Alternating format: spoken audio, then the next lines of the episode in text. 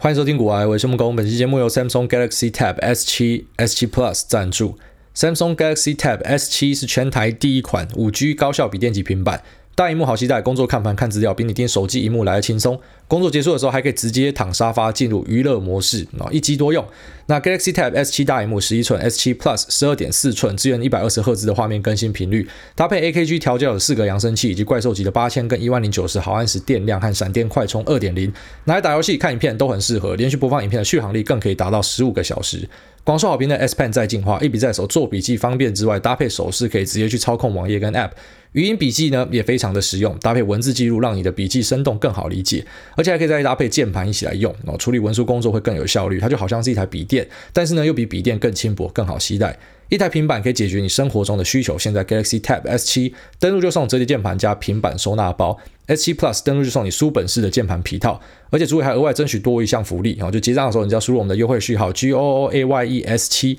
购买 S7 或者 S7 Plus 就加码再送你 Samsung 的皮质文件手提包。那所有的折扣码跟相关的链接，我就把它放在链接栏这边啊。那这边提供给所有不管你是三星粉还是说你想要买一台好用的平板的朋友呢，都蛮推荐的啊。你可以在我们的链接栏这边参考看看。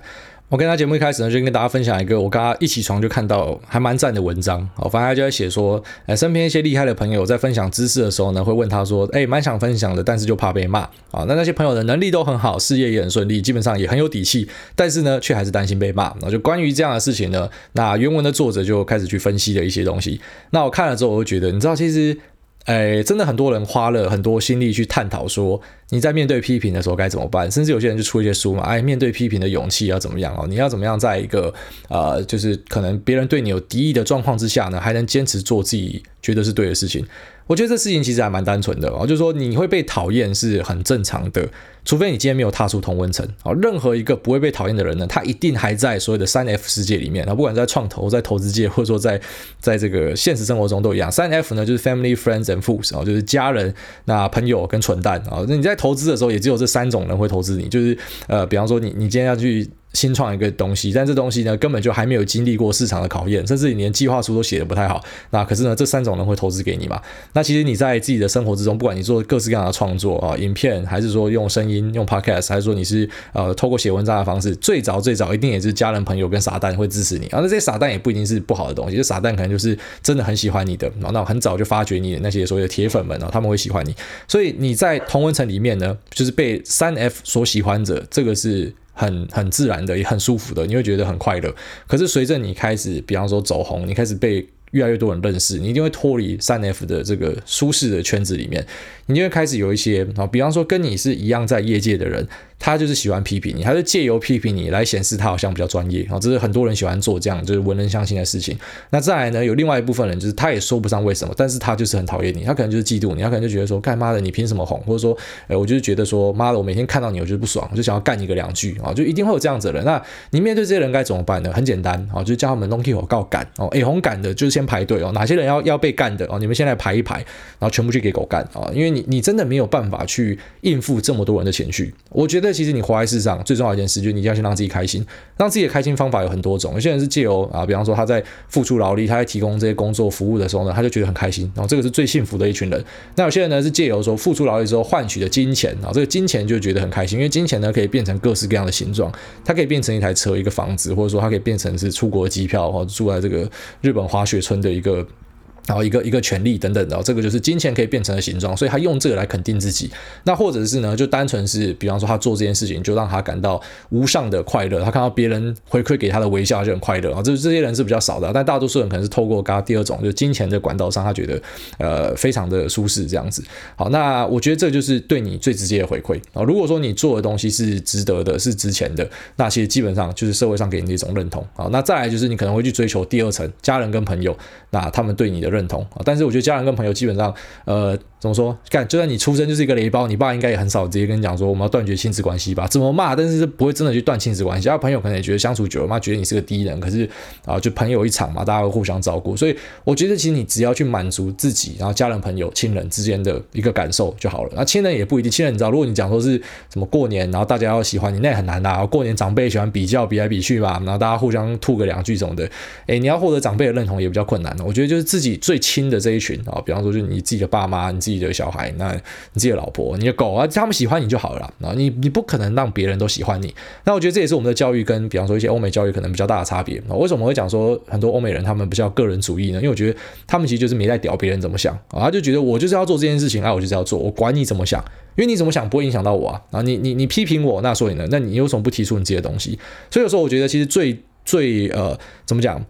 最好的做法呢，就是说你继续的去做你想要做的事情，然后路上一定会有很多人要出来切磋指教你。但是如果是真的有料的，然后并且是对你会有帮助的，你一定会知道。啊，因为真的会要来跟你切磋，要来互相提升的人，要来跟你一起参与这种打群架的过程。你知道这是一个打群架的时代，大家不可以单刀独斗哦。你一定会有一些呃朋友，他最后面是有有益于你的。但是这些朋友他绝对不会用那种黑客的的方式出现。然后他一定是他甚至知道你有哪些不足，但是他也不会觉得啊这个这个无伤大雅，就是可能每个人看法有点不一样嘛。那他会给你一个正向的回馈，他会告诉你说我们该怎么做会更好。他会告诉你一个解方。好，那那些要来批评你的呢，基本上他不会告诉你解方，然后就是单纯来骂你。所以其实很好分类。所以其实我一直不太太理解那种啊。比方说，他可能花很多时间去回应，呃，不管他是做节目的，还是说他是啊，就是说做 YouTube、做 Podcast 都一样啊，就或者说是在写 blog 的，他可能花超多的篇幅去回应少数几个批评他的。我个人认为，除非你就是为了做效果，你知道，像有些人他就是。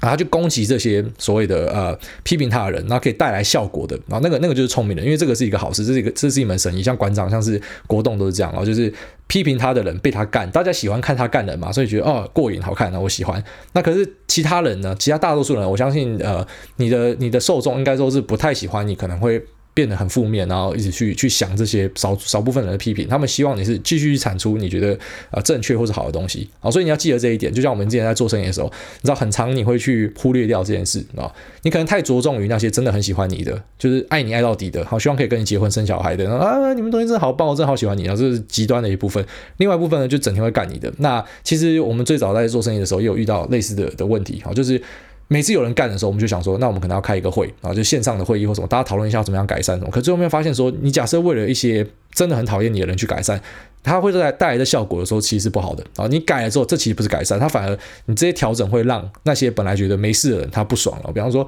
哎，我觉得你们的产品应该加一点什么样的口味，或者说，哎，我觉得你的旅馆的呃这个这个置物架呢应该要多装一点什么的，就开始有些人会觉得说，为什么旅馆要一堆东西卡在那边？然后就是会你做一个改变，就会有有其他人会有新的想法出来。然后所以你要注意的呢，是你把你的目标设好，你你的目标是什么啊？你要怎么样达成它？那你要怎么样去检验说你是不是在正确的路上？你只要在正确的路上呢，你对路上的杂音其实不要太在意。然后因为你花太多时间在在杂音上面呢，对自己的心理健康是不好的，啊，那对你的支持者呢也是不好的啊。有这看了这篇文章的一些心得啊，这边分享给大家。好，那我今天想要来聊一个我最近在脸书上看到的东西啊，然后就是其实这些所有相关的东西都在脸书上捞到的。那第一个呢，就是诶，金管会的主委啊，这个黄天牧呢，他表示说，现在很多年轻人参与市场嘛，那其实就觉得年轻人应该要更有财商啊什么的，反正就看到很多新闻又开始检讨年轻人了嘛，啊，年轻人好像就是不应该投资来杀小的啊，因为你们都是笨笨的傻傻的，我觉得未必啦。然后其实年轻人现在懂得用工具的话，不一定会比诶那些很有经验的。中老年的这些所谓的啊散户们来的还笨啊，我我不觉得会有这样的状况，而且我也认为说年轻人一定只会越来越多啊，不可能减少，这是一个趋势，是无法改变的。而且你一定要投资，你必须要学投资，而且越早学越好。你越早找到一个适合自己的配置，可以走一辈子啊，那时间跟本金持续的投入呢，就是你最好的朋友。所以这个是必须的，我我觉得没有什么对错。但是他他用词也蛮新颖的啊，他有提到说，现在年轻人可能会有这种诶 FOMO 啊，就是 Fear of Missing Out。那我们之前有提过蛮多次这个字啊，就是说你今天可能看到一台车，你没有上。干想要赶快追，然后这就是疯魔的情绪。那你也不管它的基本面是什么，甚至很多时候呢，我发现很多人忘记一件事情：你知道，其实股票的背后是一家公司吗？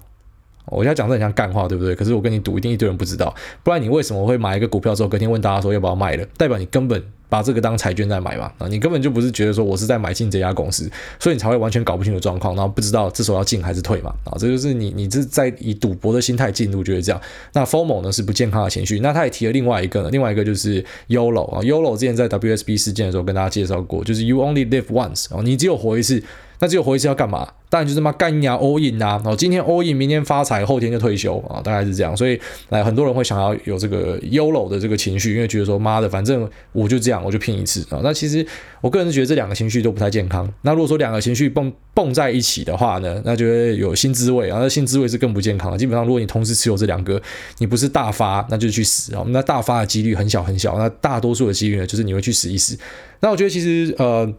这个金管会的主委讲这件事情是是对的嘛？就跟大家讲一下，要提醒交易的风险或什么的。但其实我必须得说啦，然后市场上最大的风险并不是在于说散户参与，而是市面上的一些啊、比方说这些盈利团体啊，这些机构，那这些券商，他们放出来的东西才是真的他妈危险的东西啊！我在节目早期就跟大家提到说，股票玩得好再玩期货，期货玩得好再考虑去做权证，它是有一个位阶在的。你股票做不好的人，我殊难想象期货跟权证做得好。那当然，你一定有些人会讲说，哎，没有啊，就是我选择权超强，可是我股票不好。呃，我觉得对啦。就像是呃，你知道这么多没有学历的人啊，唐凤也是变成政委啦，但是你他妈不是唐凤啊啊，就是 这是很少数人啊。你说 Harvard drop out，好像是呃 Bill Gates 或是 Mark Zuckerberg，哎，他们都是被退学，可是他们厉害，可是就他们是少数人啊，大多数被退学的人应该就是呃表现相对没那么好的然后，就说你你可能会看到一些所谓的这种幸存者偏差的现象。那我个人是认为说，你知道，就是你去使用这些衍生金融品，它是非常非常危险的，而且是直到我入股来之后，才很惊讶的发现一件事情。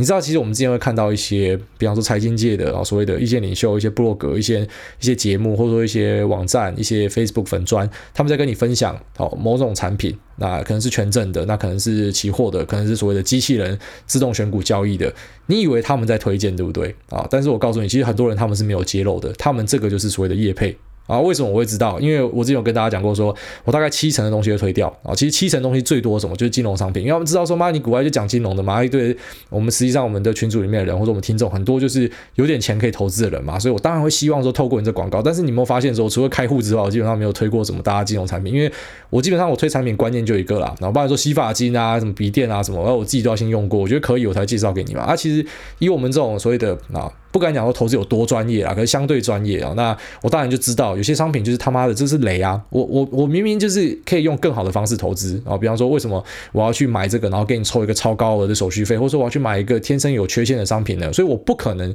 去把这个东西介绍给我听众啊。但是我发现不是每个人都像我有这种道德底线啊，有些人他们是没有道德底线的，反正可以赚我就先赚一发嘛。我这边很坦白跟大家讲啊，你看到什么？很多什么呃什么智慧金融啊，然后什么选呃期货或者说诶权证的什么交易，那个其实就是广告。那为什么？因为他们都有发信给我过，那发信给我也很坦白的，就是上面写说，哎，这个过往有合作的是谁啊？就一个一个列出来，哎，这些都是我们过往有合作的人，然后你才知道说，干，原来那些都是广告哦，靠背嘞，我还以为说那个节目或什么他们是在教我们一些东西，就干，原来全部都是广告。那我觉得呃广告它。并不是一个很很邪恶的事情，就是这些这些券商或者说这些啊、这有有有有利益的团体呢，他们当然会希望广告他们的东西。我觉得没有对错，因为其实每个东西你用的好的还是可以赚钱的、我就讲白一点讲，虽然可能难度会变很高，但是用的好的啊，其实都还是可以赚钱。好，但是呢，你这些接案的人，他其实就会产生一个就是。可能如果说你今天假设被被揭穿的话，他对你的品味就是一个质疑。你知道在韩国他们那种什么接叶配然后没有揭露的，到最后他们就直接下去嘛。那你你不可以不揭露，你一定要揭露，就是背后的利害关系是什么，不然等于你其实在欺骗你的听众嘛。那特别是比方说你是这部分的专业的人，然后你还去呃广告一些。摆明了就是有有问题的东西，那我觉得大家就会去质疑你的专业，所以这是一个大家都该爱惜羽毛的时代啦。那我看到这个黄天木的东西，之所以会突然有这个感觉呢，是因为我看到同时那个啊有一个粉砖叫深红投资嘛，然后之前在 Clubhouse 开一些房间，然后另外一个就是 IEO，然后 IEO 是非常优秀的一个粉砖，那他们就在讨论到这个。然后就是有有有文章在写关于权证这件事情。那其实权证这东西，我在很早期就跟大家讲说，我觉得这不是新手可以碰的。然后，但是在我们的业界里面，然后在在整个台湾的投资环境里面呢，其实权证很多时候会，它灌输你的观念是啊，这个叫做以小博大啊。那些权证的广告啊，就是哎什么上一秒骑速克达，下一秒变骑重机嘛。然后女生就是上一秒包在跟她小，然后下一秒妈拉着行李箱要出国了嘛，就在暗示你说，你用这个你可以发大财哦。但是天下真的没有白吃的午餐啊。像这种来告诉你可以很快发财的，同时也可以很快很快就让你进棺材啊！但是他不会告诉你风险嘛。那其实当黄天木在讲这样的东西的时候，其实，诶、你可能会以为说，我会想要督促说，哎，诸位啊，你们要注意的应该是干你你你不要再让这些广告可以可以在市面上流通了吧？然后这些可能对于新手、对于菜鸡有杀伤力的东西，你不应该让他们继续做了吧？啊，其实我没有这样的想法，我没有我没有那么的这所谓的高大上哦，就是我没有这种这种情操。对我来说，我想法很简单，就是有些人他就注定要被宰的。你你走了错误的路要被宰，那正常，因为我不可能救全部人，而且甚至有些人也不屑我的救啊。像我之前跟大家讲那个那个原油期货商品啊，我就。觉得这个东西是有问题的。但是有些人觉得猫可以赚钱啊，你是不是赚不到眼红啊？东西坏了就下市啊，然后看你多会赚嘛。那这些什么什么权证这些东西，其实我觉得在台湾也是非常劣势的啊。然后这种权证跟选择权最大的差别，然后美国这边选择权是很流很流行嘛，台湾这边主要在玩权证啊。那其实差别就在于说，权证是你只能站在买方。那选择权呢是给卖方跟买方啊，我不建议大家去站卖方，卖方风险可能很大。那在权证这部分呢，在台湾它的雷可能就在于说，这个券商会去调隐含波动率啊，所以你可能今天一个东西买进，那实际上，哎。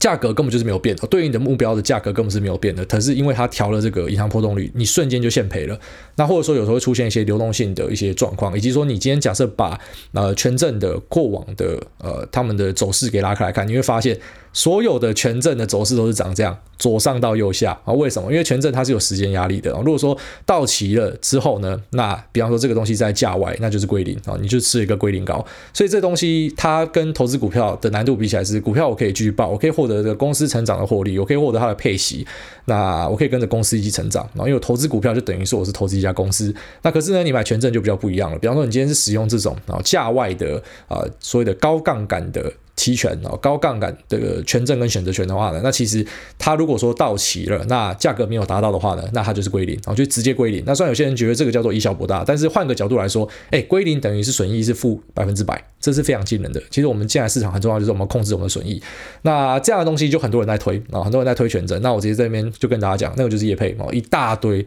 都是业配，并不是这些人真的觉得权证好用，或者说他真的真心要推荐给你。那我也蛮讶异，这么多人愿意赌上自己的名声或者什么的，然后就是干这广告有多少钱啊？你接了一个这个广告，跟大家推说这权证好棒棒。那所以呢，那那你你让后来一堆人赔到脱裤，那怎么样？虽然老实讲，我必须得说。对于他们来讲，也不一定是他们的错啊，因为干，因为这他毕竟选择都在你身上哦。那个要不要下单与否在你身上。可是我个人是认为，比方说你有一点名声之后，你应该还是有一点程度的社会责任呐啊，你是有社会责任的。那诶，有些东西你应该就要帮忙过滤掉啊，至少就当成是你要疼你的。支持者嘛，啊，你你不可以带你的支持者一起一起去跳楼嘛，你不可以像吕鼠这样他妈一个跳楼，大家跟着跳楼嘛，你至少把一些风险讲清楚嘛，啊，可是我发现连最基本的揭露很多人都没有做到啊，那这个就是很很危险的。不过其实我觉得啊、还是得强调啊，每个工具用的好的还是 OK。这台湾的特色，就是权证哦，可能有券商会上下其手，就想说，因为基本上卖方都是券商嘛。那就等于券商就是庄家，庄家会想要输钱吗？你有你有遇过你去哪一个哪一个赌场，然后庄家想要送钱给闲家，想要送钱给你们散户的吗？不可能，就庄家一定都会用尽全力想要赚钱的。那在台湾的权证市场，我觉得很困难的地方就在这里啊，因为它又可以调你的这个隐含波动率啊。那就像是在在劳劳工市场告诉你说，给你给你劳健保是一个福利，这很低能嘛。然后现在甚至有些就告诉你说，哦，我不会去调这个隐含波动率，就好像这是我的福利一样。我觉得。就很就很智障啊，然后就是都这种东西，你去玩十赌九输啦，甚至九点五输啦，就等于你你每年就是固定送钱给给这些券商啊。如果你喜欢，你还是可以做啊啊，因为确实还是有机会赢啊。就像你去拉斯维加斯，你确实还是有机会可以可以拉到报纸然后出场啊，就是有机会啊，但是几率很小啊。那你为什么会找一个几率很小的东西来搞？好，不过既然我们今天都讲到。啊，权证哦，然后同时我们前几天其实来有有有听众在讲说，哎，那个书都看完了，我想干看蛮快的，我不是上个月才刚推一本嘛，他都可以推荐书，那其实我那时候就想要跟大家分享一本书，啊，就是呃这本我最近拿来翻，我觉得超级优秀哦，虽然书名听起来你可能就不会想买了，书名就叫做你也可以成为股市天才，但听起来超粪的，就听起来很像就是那一种很很很廉价的股市书籍，但其实不然哦，这是一本非常赞的书，那作者呢就是呃 Gotham 啊，就是高谈高谈资本的。不是不是蝙蝠侠那高谈哦，那。他叫做 Joe Greenblatt 哦，他是一个反正一样年化报酬率非常好的人呐，好像像 Peter Lynch 这样子，就是他他操盘之下，然后表现呢都持续打赢大盘，我觉得还是有这样的人啊，就非常非常优秀的人。那他写了一本关于交易的书籍，他其实他出的书呢，那个书名都有一点这种很很很菜市场的味道，但是其实内容是很棒的。那他这本书我觉得里面最精华的一部分呢，就是他有一个章节是在讲呃这个选择权的啊，那在选择权这部分的说明才是说的太好了。那其实我之前就有在找机会要介绍这本书，但是我不敢在。呃，市场很好的时候介绍，因为我知道我只要一介绍，就有些人可能会想要去用啊。那在市场很好的时候去用呢，呃，怎么说？就是你可能就会忽略掉风险。好，就像前阵子没有人在屌你配置的啦，前阵子你去讲配置，他们没有人要屌你啦，干我就是 all in ARK 就对了啊。我跟你讲说 ARK 要算在主动里面，要甚至要往下拉，没有人在屌我啊。然后大家杠杆压 ARK，然后像 ARK 摔了一次之后，你看大家就学会了，然后就知道说，哎，下次要注意。那但是有趣的现象来了，你看最近科技股开始稍微反弹哦，美股的科技股稍微反弹，因为没有人要在意价值 ETF 了啊。虽然我自己本身也不是价值 ETF 的粉啊，然后我在上一集也跟大家讲说，我觉得那个价值 ETF，他说是下一个 ARK，我不相信呐。然后就是那个那个就是市场的特性嘛，传产就是不会像 ARK 这样飙，它就是它可能会慢慢的一直涨，但是它的波动一定没这么大。啊，对有些人来说就是无聊啊，对我来说其实我也没那么喜欢的，但是还是要谨记啊，就大家还是要谨记说，那你去做的选择都会有它的代价。然后你去选择这种要高报酬的东西，它波动就一定会大的啊，你就可能会睡不好。那这就是你的选择。好，我们进市场，我们就是要找到一个适合自己的方法。那。啊，我之前想要介绍这本书呢，我在我们的群组里面先稍微试过水温啦，我就说不知道会不会害到人。那确实有些人就跟我讲说，对对对，你讲这可能真的害到人。那其实有更多的呃，我们的听众呢是讲说，没有，你还是应该讲，因为其实工具它不是坏的啊，就是讲了之后你要不要用那是你家的事。好，那我就是在等机会。那其实最近落赛成这样啊，就科技股落赛，其实美国整体大盘是还好，就主要就是那种高成长科技股的落赛。那我觉得这时候讲就蛮适合的啊，至少你才刚经过一个下跌的洗礼，因为大多数人可能持有的是科技股嘛，所以你可能对于风险的这个意识会更好。所以在这种时候去了解一些啊市场上你本来就该了解的各式各样的工具，它其实不是一个不好的事情啊，它是一个好事才对。那这本书呢，它的有一个章节就在讲这个 LEAPS 啊，就长期的选择权。那什么叫 LEAPS 呢？LEAPS 就是 Long Term Equity Anticipation Securities 啊，它它没有那个 P 啦，可是不管怎么大家都还是写 LEAPS 啊，可能是这样比较比较顺吧。那其实我之我之所以会呃比较想要推荐这本书，就突然有一个这个冲动了，是因为我看到 Nancy Pelosi，就是呃这个美国议长的老公，然后她老公在做投资的，他在前阵子买了啊、这个长期的价内的选择权，然后他买了 Apple，买了呃特斯拉，然后还买了迪士尼，哈，他买了这三只。那他的他的做法就很酷，他就是用 Lips 哦，那他是使用呃 Lips 的深度架内来操作，那这个也是这一本书的作者 Joe 呃 Joe Greenblatt 他蛮推荐的，他认为说，当今天一个股票的价值大跌的时候呢，它的呃远期深度价内的选择权呢也会来到一个很便宜的价格，所以呢你确实是可以以小博大的哦，但是 你知道讲到以小博大就很危险，因为又好像就是跟那些什么选择权的呃跟那些权证的广告一样，然后告诉你说啊什么小资主也可以发大财哦，不是这样子的，它只是就是说。你可能可以用一个啊下档有限，就是损失有限，那上档的获利可能是很大的方法来撬动一个部位。好，我们举一个简单的例子，比方说你今天要用五百块去买进一百股的特斯拉，然后那换算成台币就五百乘一百再乘二十八，就是你的成本。然后这是要去撬动一百股的特斯拉现股的话，你要付出这么多的钱。那如果你今天使用 Leap Code 的话，我们随便举例一下，假设是两年半后到期，然后这个履约价是五百块的特斯拉，假设权利金是一百块好了，所以就是一百乘上这个。呃，一百股啊，因为一口就是一百股，所以一百乘上一百再乘上二十八，所以相对的，你只要用五分之一的钱，你就可以撬动一模一样部位的特斯拉。但当然哦，就是它的回本价格呢，会是五百块的履约价，再加上一百块的权利金，要六百以上才回本。但你心想说，干，反正这是两年半以后才要履约嘛，哦，两年半以后特斯拉早就已经不止五六百，搞不好已经两三千了，那就变成说你现在可以用一个很便宜的资金就撬动这么大的部位。哦，这为什么选择权人家说是杠杆的的原因？那当然反过来说，如果说呃两年半之后特斯拉一直在那边盘整，最后面跌到好四百九，哦，就算只差一点点，可是因为没有达到你的履约价，你这部分就归零，你就全部就当是捐出去的。可是反过来说，它还是会起到一定的，比方说这种保护的效果。举一个极端的案例，好，假设说今天特斯拉在两年后是归零好了，啊，假设它是一个很失败的投资，那一个是你付出了五百乘上一百再乘上二十八，哦，这么多的成本；另外一个你是付上一百乘上一百再乘上二十八，等于说变成在一些。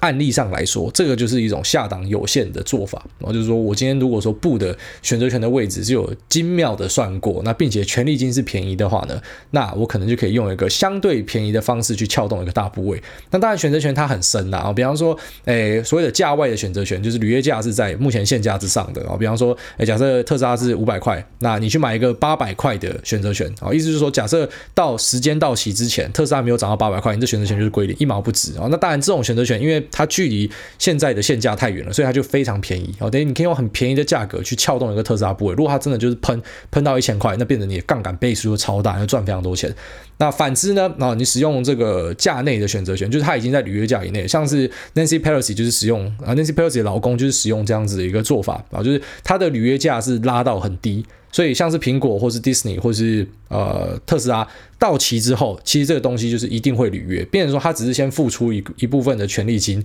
然后呢他就可以去撬动这个部位啊，有点像是你可以用头期款来想象，我今天先付一笔这个钱，然后时间到之后就可以变成是现股。那假设有上涨呢，我直接可以现场把它卖掉赚钱，或者说如果呃到时候我要继续持有呢，我就可以去补钱，然后来持有这些现股的部位。所以呃。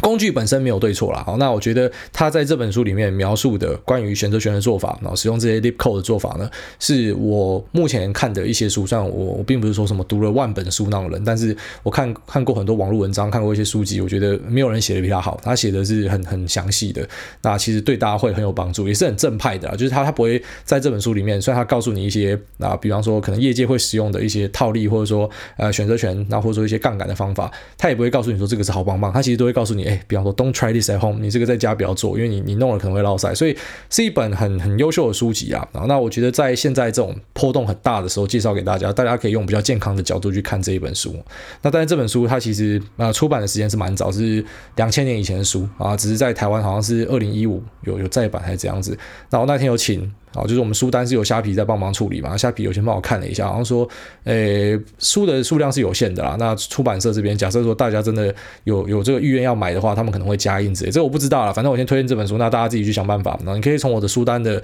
这边去买，你也可以自己去外面找。反正就在这边推荐给呃所有想要看这本书的朋友们啊。那呃想要了解选择权的朋友们，我觉得这是一本很好入门的书啊。至少说啊，你看下去之后，你呃，我觉得两两种解法都是好的，一种就是。你会想试，但是你就是比方说用你资金的一趴。你去体验看看，那这个是很健康的。那或者说呢，你看了之后，你觉得干这个东西真的太深了，我不要试，那这也是好事啊，因为代表说未来假设有再怎么耸动的广告啊，再怎么样的劝败文，告诉你说干赶快进去买权证选择权呐啊，因为你看过，你知道他妈的事不单纯，所以你不会被骗啊，都是好事。所以无论如何，我觉得我希望大家可以呃，比方说在阅读之后呢，那阅读里面一些东西，当然好，比方说你可以你可以讲最难听一点，干如果我当初不看股票的书，我不用我没有进场，我根本就。不会输钱，你可以用最极端案例这样讲，可是你也可以换个角度说，其实你看一些东西，你去入门，那当然一开始一定会有所阵痛啊，一定会有阵痛期。那阵痛期的时候，你要尽量把你的风险控好啊。那可能在这之中学到什么，那学完之后知道自己适合或不适合，一些东西可不可以放入你的资产配置啊？这个才是真正核心你要去取得的一个结果啊，就是到底它可不可以成为你啊这一辈子要投资的一个工具选项啊？大概是这样。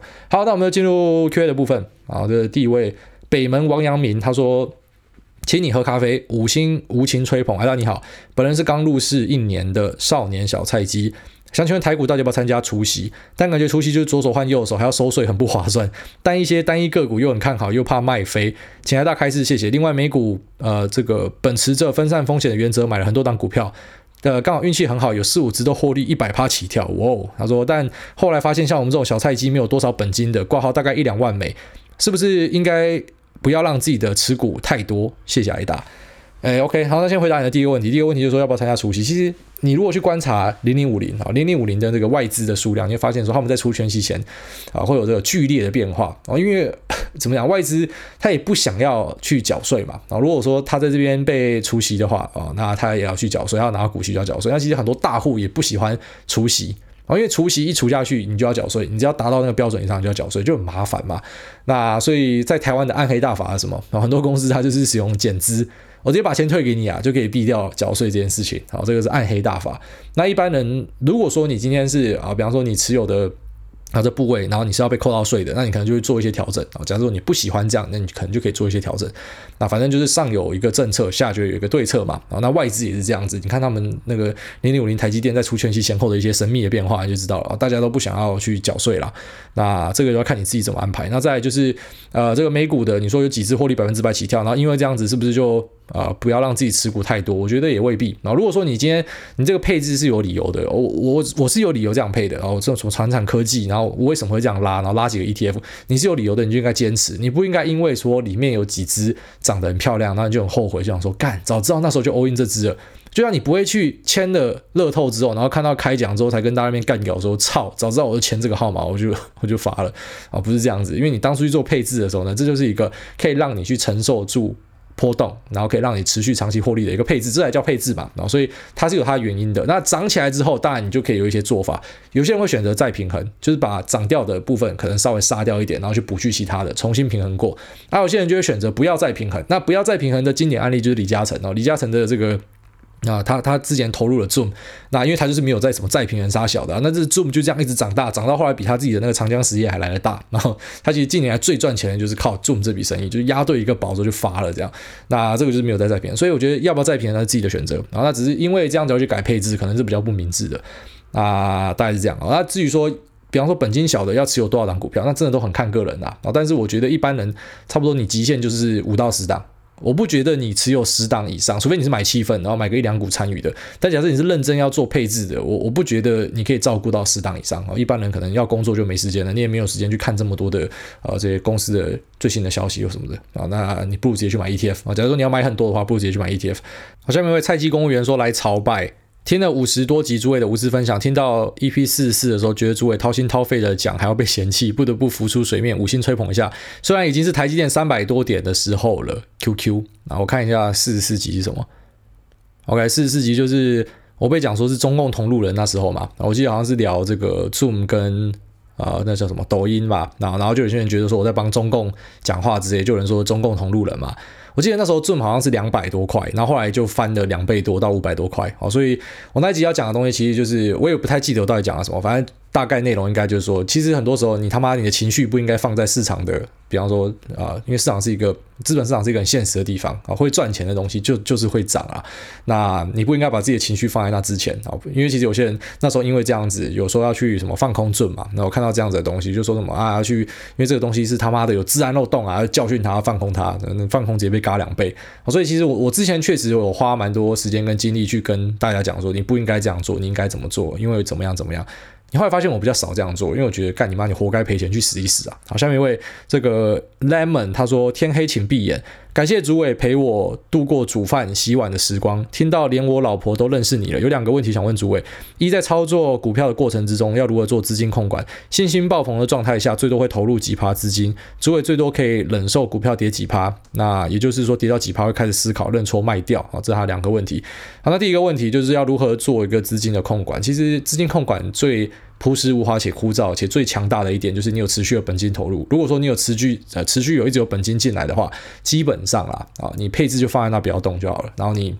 啊你进来的钱你就持续的去撒进去你的配置里面，啊，这个是最暴利的方式。那但是如果你是那种只有一套资金的，那确实可能就要做一点所谓的资金控管。那资金控管有两种，一种就是你配置已经放好，比方说现在股债配嘛。我今天假设你今天不幸遇到崩盘，那债这边好，在上次的崩跌，债还是有起到一点保护的作用啦。然后这一次是好因为这次大盘大盘基本上没怎么跌，所以债没有什么保护到的效果。那那诶，在上一次三月的时候那一次呢，债有保护到，所以你就可以在债上升的时候，这就是资金控管的一环嘛。然后你本来有做配置，然后把这个债的部分补到股这边去之类的啊，那就本来债就是一个缓冲的一一个一个。工具吧，然后所以这是一种，那再来就是加减码，然后加减码那个就很很看个人。那比方说像这一次我看到下跌，我就跟大家说去杠杆嘛，然后这就是一种资金控管啊，就是我觉得你有杠杆的你要去掉啊，你没去掉的你要记得哦。假设你一路买上来，看起来赚很多钱嘛，可是等到刚好到最高点的时候，可能是你杠最大的时候，所以只要一个反转，你会把甚至你过去半年一年赚的全部直接在几天内赔掉。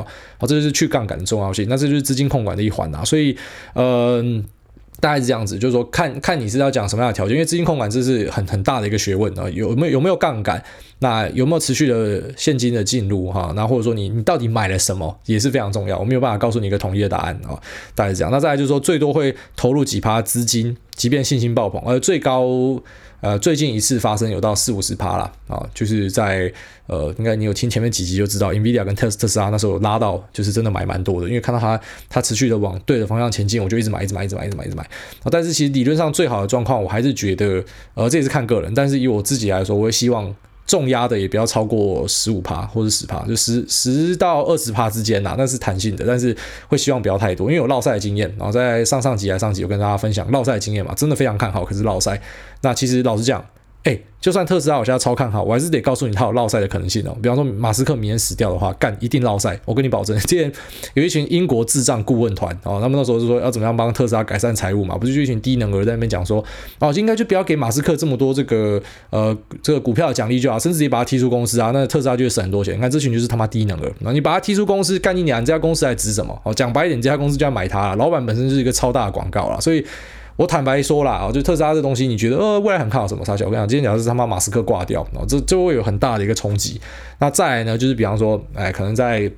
啊，平行时空里面发展电动车过程之中，突然他妈我们发现一种新能源，所以其实是比这个特斯拉现在在做的这个能源技术还要来得好的。因为特斯拉它其实很大一部分已经不是汽车公司了，它甚至是能源公司哈。未来在几年之后呢，马斯克自己都觉得可能能源能源部分的占比甚至会比汽车多啊，只是会不会有一个新的能源的产生呢？比他提倡的这种什么太阳能啊，或者说锂电池来得好，那它就被取代掉，都是有可能的。我跟你讲，真的什么事情鸡巴事都可能会发生，所以这就是什么，不管不管你再怎么看好一个东西，你可能都要选择这个配置的那个量体，你最高可以承受多。少钱啊？就是你你你不要放你无法承受的量。那我觉得这个很难学，这个真的是你要有那种超看好一个东西落赛，或者说你超喜欢、超疼爱你的某一个男女朋友，就最后他劈腿。你要遇到这样的事情之后呢，你才会知道干嘛我不应该这么的重压，这么这么的晕船哦。那要遇过来知道。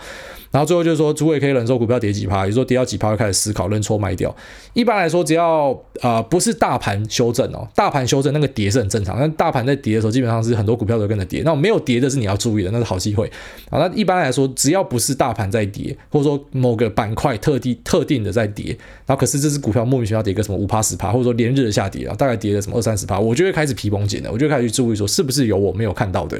那我觉得这是在台股训练出来的，啊，美股其实这样的状况真的是相对比较少。那台股太多了，台股只要先跌哦，好那好好的没事哦，好，比方说整个 PCB 族群就有一只就突然就先跌下来了，你大概一个礼拜之后就知道为什么啊，就是有先知啊，那不然就是每次干讲难听一点啊，那什么郭明奇苹果第一分析师，干他每次讲某个东西，你去看他讲的那个标的，前几天融资暴增，融券暴增，就这样，他就是有先知，他妈就是有人先知道。那我听到八卦就讲说，有些人会跟他先买八卦啊，然后就是。然后怎么样？就是我先我先买你的提早的报告，就像那个投顾圈子一样啊，比较进阶会员付比较多钱的，拿第一手消息先布局，然后之后给第二手、第三手去抬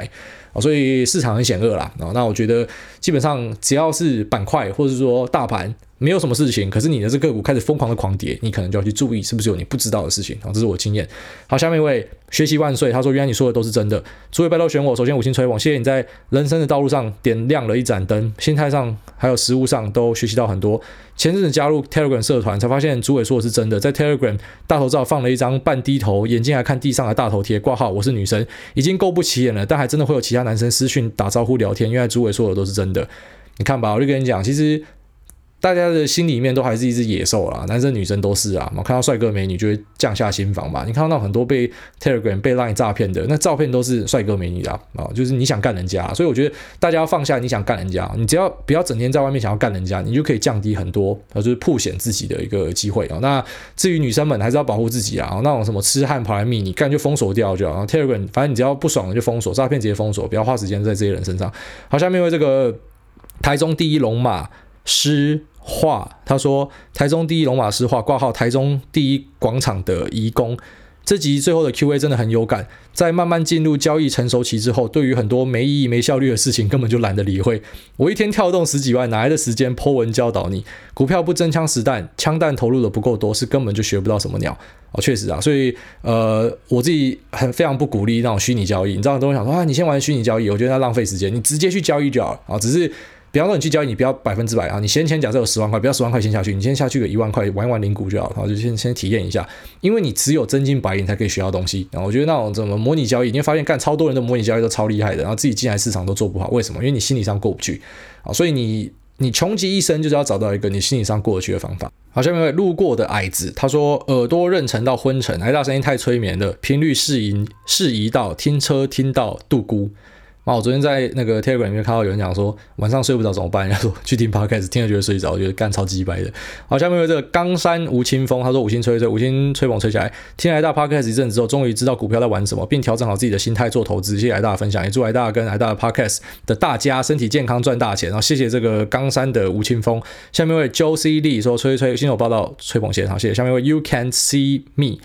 有关股汇的问题，想请问主委，五星大爆锤从第一集到现在第一次留言，优质五星节目。请问主委有什么方式可以比较快速的知道外资换出大量的台币吗？感谢主委的回答。哦，对，你可以看那个金管会公布，好像最近就公布说这是三四个月来第一次的汇出。那一样你可以盯台币汇率啊，就基本上如果外资有非常明显的大笔汇出的话。啊，然后美金又在转强的话呢，那相对的台币可能就会开始贬啊。那台币贬其实对于央行来说是好事啊，就是干嘛终于终于不用一直撑了啊，终于要开始回归正常了。那其实诶要注意股汇双杀的问题啊，就是说假设今天基本没跟没没跟上的话啊，那呃资金行情又结束了，比方说这个利率开始往上垫啊，无风险利率往上垫，那可能相对的一些估值高的东西就会被杀啊。但是我觉得很难讲，就是我那时候跟大家讲股汇双杀是一个。有点像之前预演一个剧本啊，然后就觉得这是有可能发生，因为其实过往发生过蛮多次的。那但是呢，哎，这一次会不会不一样？会不会这次台股基本面其实很强劲，然后不会遇到？哦，比方说，我觉得这是最不可思议的是，好，但有些人讲说台股还是有跌啊，没有干，这根本不叫跌。你去看一下中美科技股怎么跌的啊，他们那个修正都